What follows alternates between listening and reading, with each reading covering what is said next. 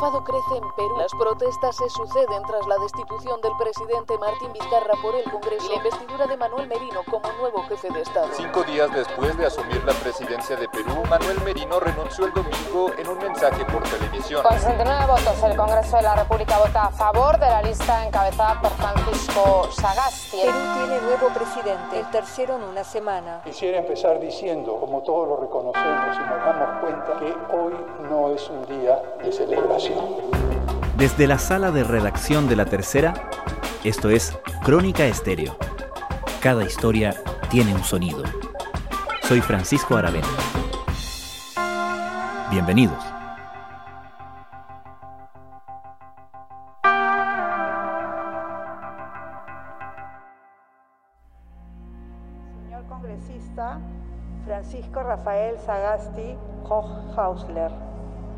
Jura usted por la patria. Perú tiene un nuevo mandatario. Francisco Sagasti asumió como presidente de la República al ser elegido jefe del Congreso peruano tras la renuncia de Manuel Merino. Merino duró cinco días en el cargo, pero a diferencia de sus antecesores, Martín Vizcarra y Pedro Pablo Kuczynski, su caída no se debió a operaciones, acusaciones y presiones orquestadas en el Congreso. Manuel Merino, el jefe del Parlamento que había asumido como presidente interino tras la destitución de Vizcarra, cayó por un fenómeno infrecuente en la política peruana, la presión en las calles. Desde la caída de Martín Vizcarra, quien recordemos no había llegado al poder tras una elección, sino tras la renuncia de Kuczynski, las protestas en las calles no solo no amainaron, sino que fueron creciendo en intensidad.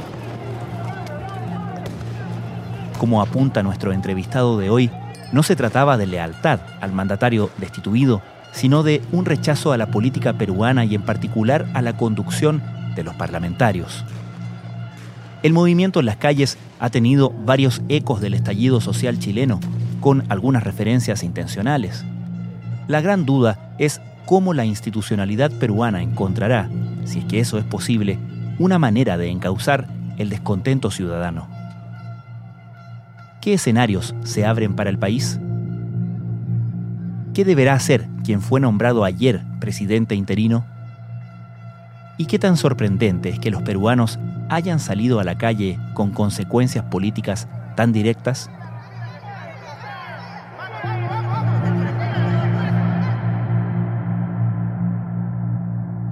Sorprende mucho, porque en el Perú no ha habido una tradición de la gente saliendo a las calles a protestar, y sin embargo, en esta ocasión eso ha ocurrido y ha sorprendido a todos. El periodista y analista político Augusto Álvarez Rodríguez es director de RTV, el canal de streaming del diario La República. Lo que creo es que en este momento las calles están llenas de gente que tienen algunos rostros vinculados a la crisis política del momento, que era la persona que reemplazó a Vizcarra en la presidencia, que era el presidente del Congreso, un señor Manuel Merino, y luego este señor fue pues obligado a, por la presión de la calle a renunciar y renunció el día domingo. Entonces lo que está viendo es una situación absolutamente inédita donde la calle se ha llenado de gentes de todas las edades, pero principalmente de jóvenes, pero también con gente de otras edades, pero liderada por jóvenes y liderada puede ser un abuso del idioma, porque en verdad no hay un liderazgo claro y si uno ve los carteles, las cartulinas, uno ve jóvenes con cartulinas de producción muy casera, cada quien ha puesto su dibujo, y son millennials saliendo a las calles y quizá la, la expresión que más se repite es se metieron con la generación equivocada. A la movilización nacional convocada a través de las redes sociales este sábado se han sumado alrededor de 60 colectivos que participan en una marcha pacífica en las principales plazas del país desde esta tarde. La actuación policial en días pasados en contra de los manifestantes ha sido duramente criticada por organizaciones de derechos humanos que consideran que se ha utilizado una fuerza desmedida e Y lo que estamos protestando en el Perú es en esencia porque hay que tener en cuenta que hay siete expresidentes, los últimos siete presidentes, que están muy comprometidos con la, la, justicia. Uno cumple prisión, Fujimori, que se extraditado desde Chile, otro está por ser extraditado desde Estados Unidos, Toledo, otro se suicidó cuando lo iban a, a capturar, Alan García, hay dos, pero Pablo Kuczynski y Ollantumala con arrestos domiciliarios en sus casas, y Vizcarra, el que era presidente hasta el día lunes, pues tenía un gran peso en la opinión pública, a pesar de un gobierno razonablemente malo, porque malo en el sentido que tenemos el récord mundial de muertos por la pandemia en términos de población relativa y un colapso económico que este año la economía va a caer en 14%, con un desempleo fenomenal. Sin embargo, tenía una aprobación de 60% porque él encarnaba la lucha anticorrupción. Hace un mes nos comenzamos a enterar que también había tenido pecadillos y que cuando era gobernador de Moquegua, la región que sigue a Tacna, al sur del Perú, al norte de Chile, pues también había recibido sobornos. Y entonces eso es lo que tenemos. Y lo que hay en las calles, para terminar esta parte, es una gran protesta de hartazgo, de indignación con todo estas décadas en las cuales ha habido progreso económico, pero no ha habido la parte social, no ha caminado de manera correspondiente a esa y la parte política es un desastre. Recontra indignada y dolida, dolida de tanto ver cómo nos roban, nos saquean. Ya estoy harta, estoy,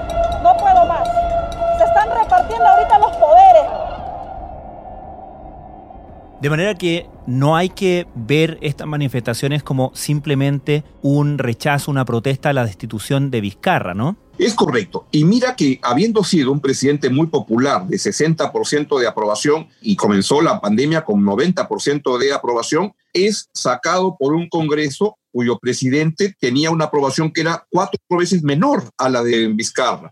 Y entonces la gente está protestando por eso. Y si hay una pieza importantísima es que el jueves, cuando comienza la gran marcha, el que es nombrado presidente del Consejo de Ministros aparece en una entrevista en la televisión y dice, entiendo que están molestos, pero les juro que no entiendo por qué. Estoy dispuesto a reunirme con ellos para entender. Hay que ver qué es lo que desea. Que yo hasta ahora, que soy franco, no lo entiendo. Quiero entenderlo. Estoy dispuesto a escucharlo. Y es que es una incapacidad de leer y de interpretar lo que está ocurriendo en la calle, una calle empoderada que es literalmente la que se acabó tumbando a un presidente. Y creo que es la que está agarrando más fuerza y puede acabar demoliendo más cosas en el camino. El problema es que no es muy claro tampoco qué cosa quieren, porque y aquí con Chile hay ese tipo de comparaciones de qué es lo que quiere la calle. No es fácil entender y coinciden varios reclamos diferentes. Y debo, Francisco, añadir algo que me parece interesante anotar, es que el Perú ha vivido desde hace mucho tiempo mirando lo que pasa en Chile permanentemente y haciendo lo que pasa en Chile con un efecto retardado de uno o dos años, etcétera. Acá hicimos las reformas económicas de los noventas mirando lo que Chile había hecho en los años ochentas, las AFPs, las privatizaciones, todo el recorrido. Y Chile era mirado como un ejemplo porque los empresarios peruanos que venían de un gobierno calamitoso como el de Alan García querían ser como los empresarios chilenos, que tenían grandes empresas que comenzaban a crecer en América Latina, venían al Perú y compraban en las privatizaciones. Los militares peruanos querían ser como los militares chilenos y que tenían juguetes muy grandotes y muy importantes y sentían que no tenían el dinero para eso y todos querían ser en cada uno de su rubro como lo que ocurría en Chile. Bueno,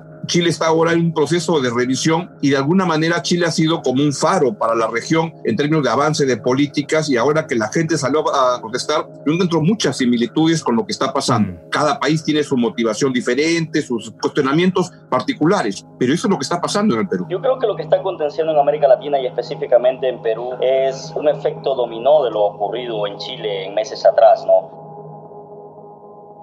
A propósito, Augusto, ha llamado la atención acá justamente que una de las demandas, por lo menos que se ha visto en carteles, no sé qué tan generalizada sea, te lo pregunto, ha sido la revisión o la puesta en duda de la constitución peruana. ¿Es así? ¿Está instalada esa como una de las demandas? ¿Y cuál es el problema con la constitución peruana?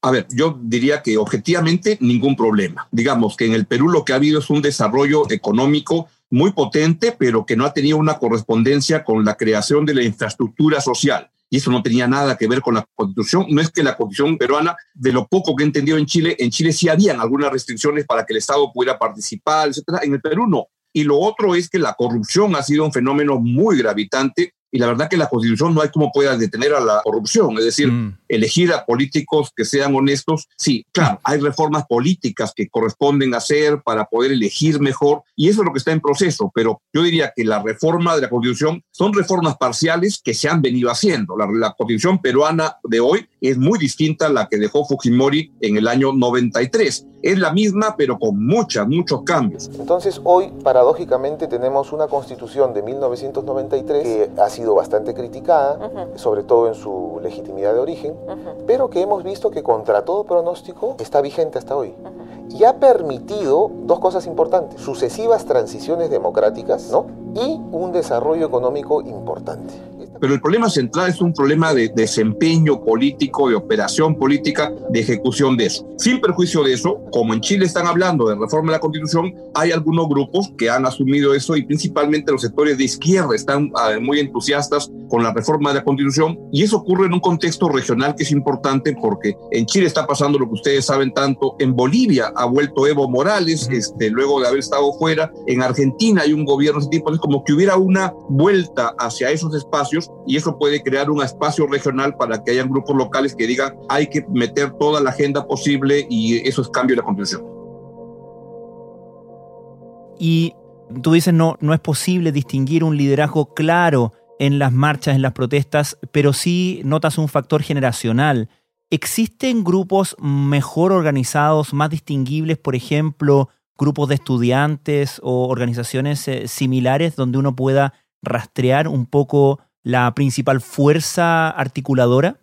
Estamos tratando los periodistas de identificar eso, de encontrar dónde están las claves. Yo diría que no, que lo que hay, y yo he estado participando en la marcha dentro de lo que me es posible participar, porque tengo 60 años y porque estoy un poco gordo, y entonces mis hijos me, me, prohíben que vaya mucho, pero cerca de mi casa en Miraflores pasan de alguna manera y, me paro a verlos, y son gentes muy diversas, pero muy naif, cada uno con su cartelito distinto hecho este, en su casa, no hay una articulación todavía, y además es una marcha que no es ni de izquierda ni de derecha, ni es muy política, es muy, muy millennial. Esta nueva generación de jóvenes, agrupados en distintas comunidades, se caracterizan por tener conocimiento de la crisis política por la que atraviesa el país. En ese sentido, y con problemas de los políticos que son mayores para poder entender, interpretar qué es lo que está ocurriendo. Y entonces los carteles que he comenzado a ver desde ayer son unos que se van repitiendo y es que como sacaron al presidente que había entrado, se están poniendo varios carteles que dicen ya sacamos al payaso, ahora vamos por todo el circo. Mm. Y el circo es el Congreso, que es visto como el lugar con la peor reputación en las instituciones en el Perú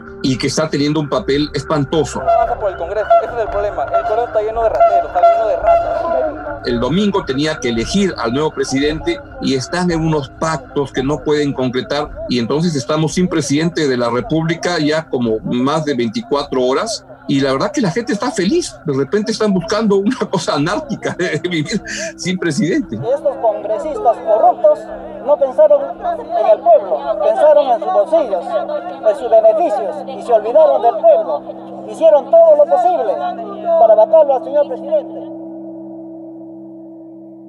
¿Existe en el espectro político peruano, existen partidos que estén mejor conectados con la gente, con los movimientos sociales, con los movimientos populares? Esa pregunta es bien importante porque lo que ocurrió fue que con el gobierno de Fujimori, ¿por qué avanza tanto en los años 90? Es porque no habían partidos políticos y mm. Fujimori no es que los mate a los partidos políticos, sino que ya venían muy agonizando y es como que se desploma. Entonces, en el Perú hemos vivido ya 30 años con un esquema democrático en el cual no hay partidos políticos. Y nos hemos acostumbrado los peruanos a que es así, pero eso es como creer que la economía de mercado funciona sin empresas, no que son grupos nómades que se reúnen para hacer un deal, una operación y se retiran, y eso es lo que es la política. Ningún partido dura mucho tiempo y los partidos se llaman como su, su líder del momento el partido de Pedro Pablo Cuchín que se llamaba PPK hmm. y el partido de Toledo era el partido T, el partido de Keiko Fujimori tiene una K y es partidos individuales, pero que no hay una vida partidaria, ni hay los técnicos, y esto hace que, por ejemplo, el Congreso de la República son 130, pero no hay bancadas, lo que hay son islas donde cada congresista es un mini partido y negocia por su cuenta, y las votaciones no son por bancada parlamentaria, sino que son individualizadas al gusto de cada parlamentario, que asume que es dueño de su espacio en el Parlamento y que no tiene por qué compartir una bancada ni posiciones políticas. Se ha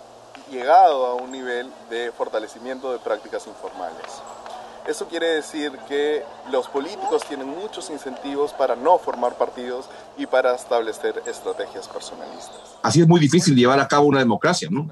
De manera que es difícil, me imagino, también eh, distinguir algún liderazgo que uno pueda pensar pueda dar una salida más institucional a esta crisis, pensando también que en abril ¿no? del próximo año hay elecciones presidenciales.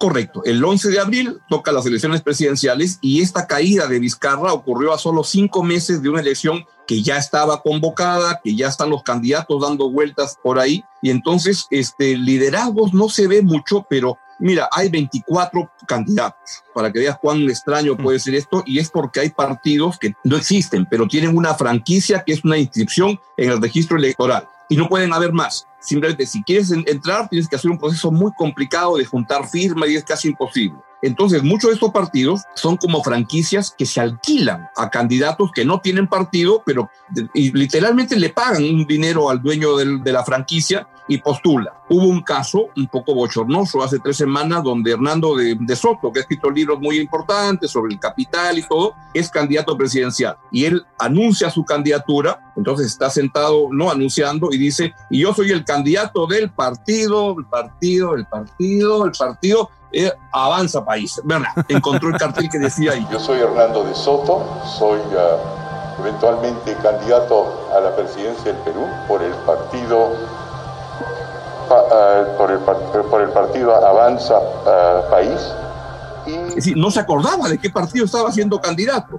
Y las encuestas te dicen que hay 24 candidatos, pero hay 5 que se están despuntando. Hay uno que se llama George Forsyth, que es, viene de ser alcalde de un distrito en La Victoria, que tiene una intención de voto superior a 20% desde hace este, 8 o 9 meses y que le va razonablemente bien en las encuestas, pero yo te aseguro que tú le preguntas a la gente de qué partido es el señor George Forsyth y nadie sabe, porque es otra vez una franquicia que se ha este, tomado de un partido que se llamaba Restauración, pero que ahora se llama La Victoria. ¿Por qué se llama La, la Victoria? es porque George Forsyth fue arquero del mejor equipo del Perú, Alianza Lima, que nos va muy mal siempre en la Copa Libertadores, pero este fue arquero por 10 años. Entonces es muy conocido a nivel nacional y él es el candidato que puede ser el presidente del Perú dentro de cinco meses o, o medio año. Domina el balón a su antojo y hasta maneja los tiempos, como cuando jugaba por Alianza Lima. El alcalde de la Victoria, George Forsyth, pero nadie sabe de qué partido este, viene y es una agrupación que se ha formado para llevar adelante su candidatura y nada más, que no existía hasta hace unos pocos meses. Que de paso Forsyth es hijo de una ex este, Miss, este, Miss Chile o Miss Mundo, una señora Sommer. Ahí me pillaste.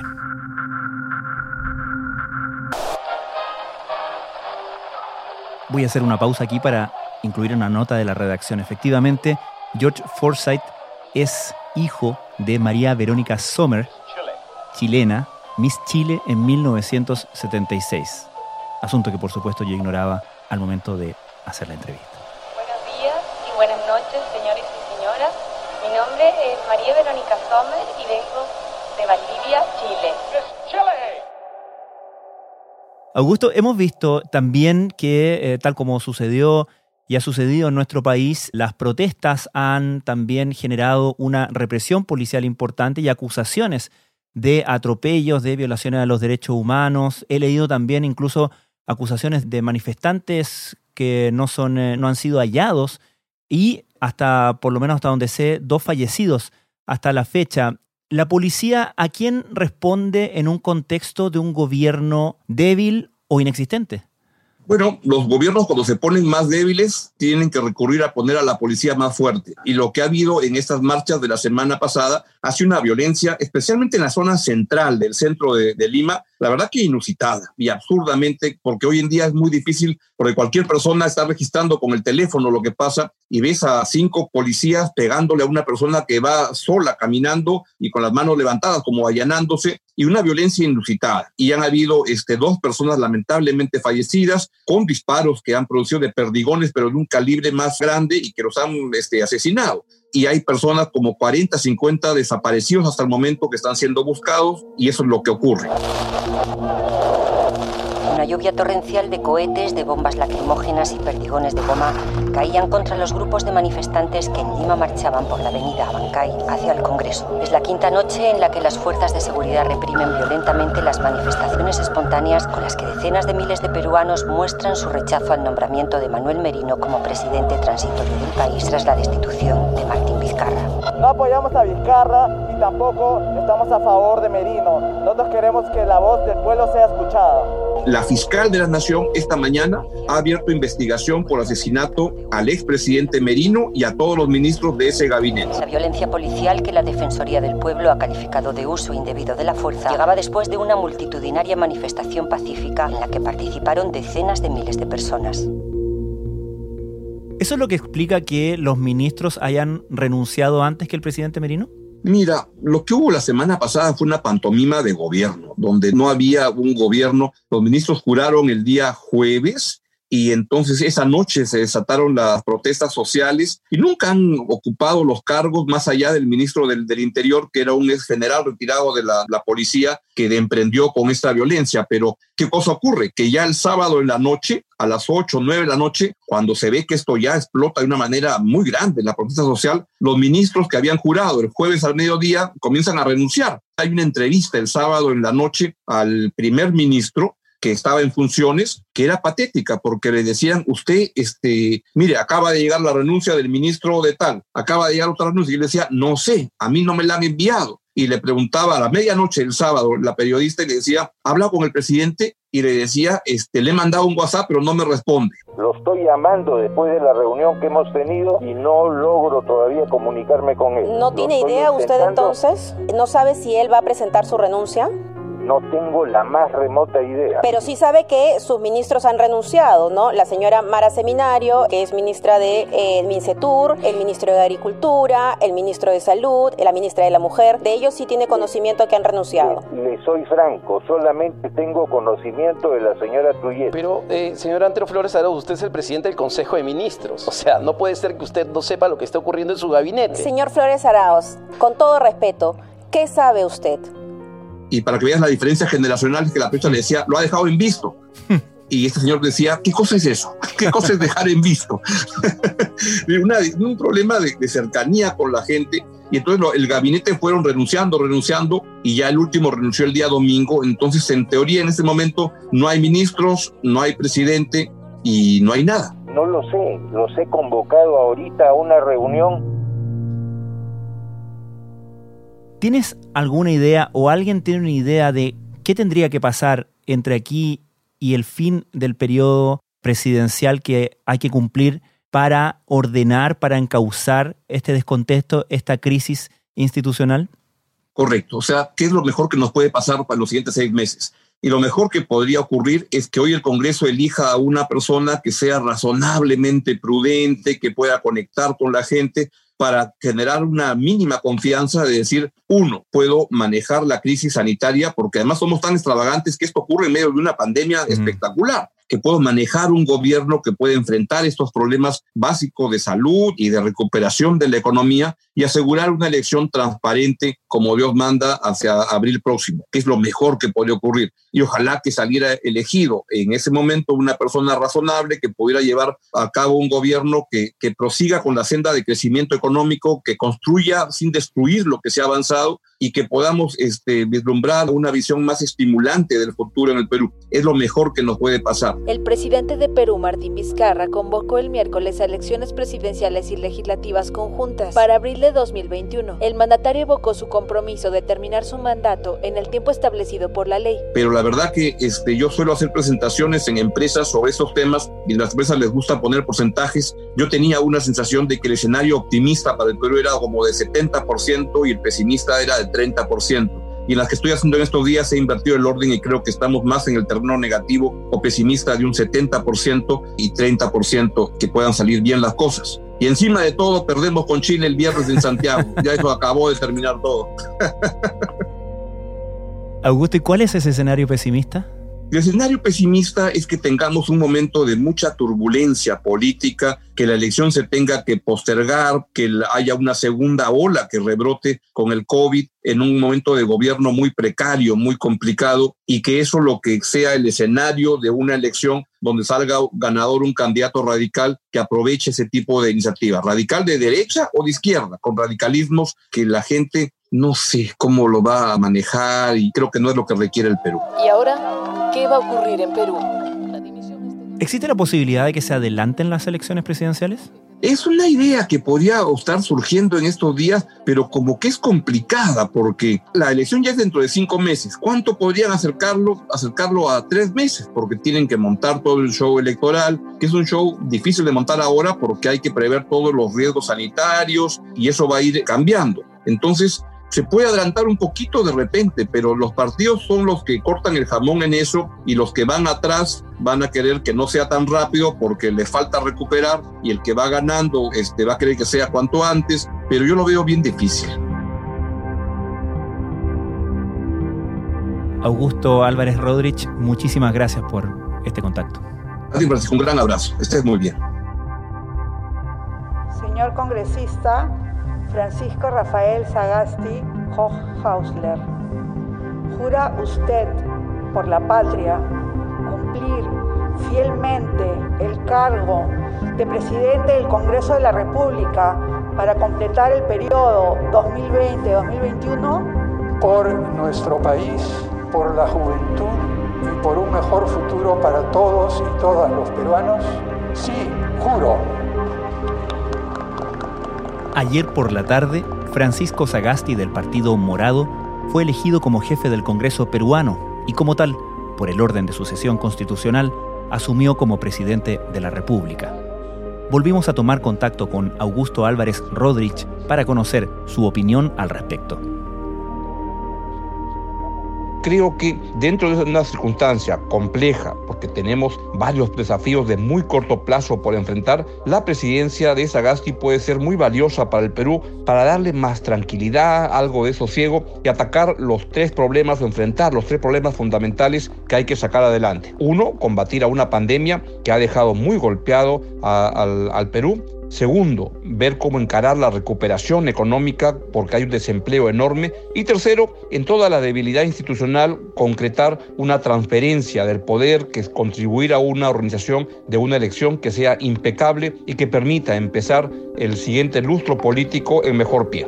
Y no es un día de celebración porque hemos visto la muerte de dos jóvenes en protestas expresando su punto de vista planteando democráticamente y prácticamente sin violencia.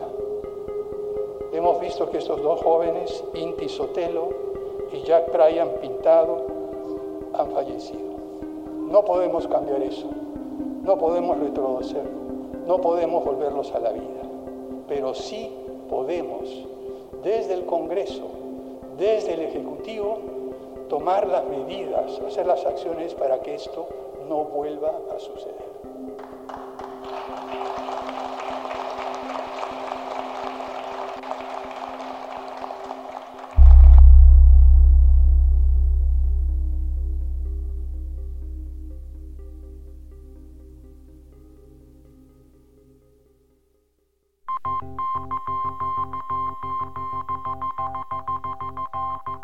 Crónica Estéreo es un podcast de la tercera la producción es de Rodrigo Álvarez y Melisa Morales, y la edición de quien les habla, Francisco Aravena.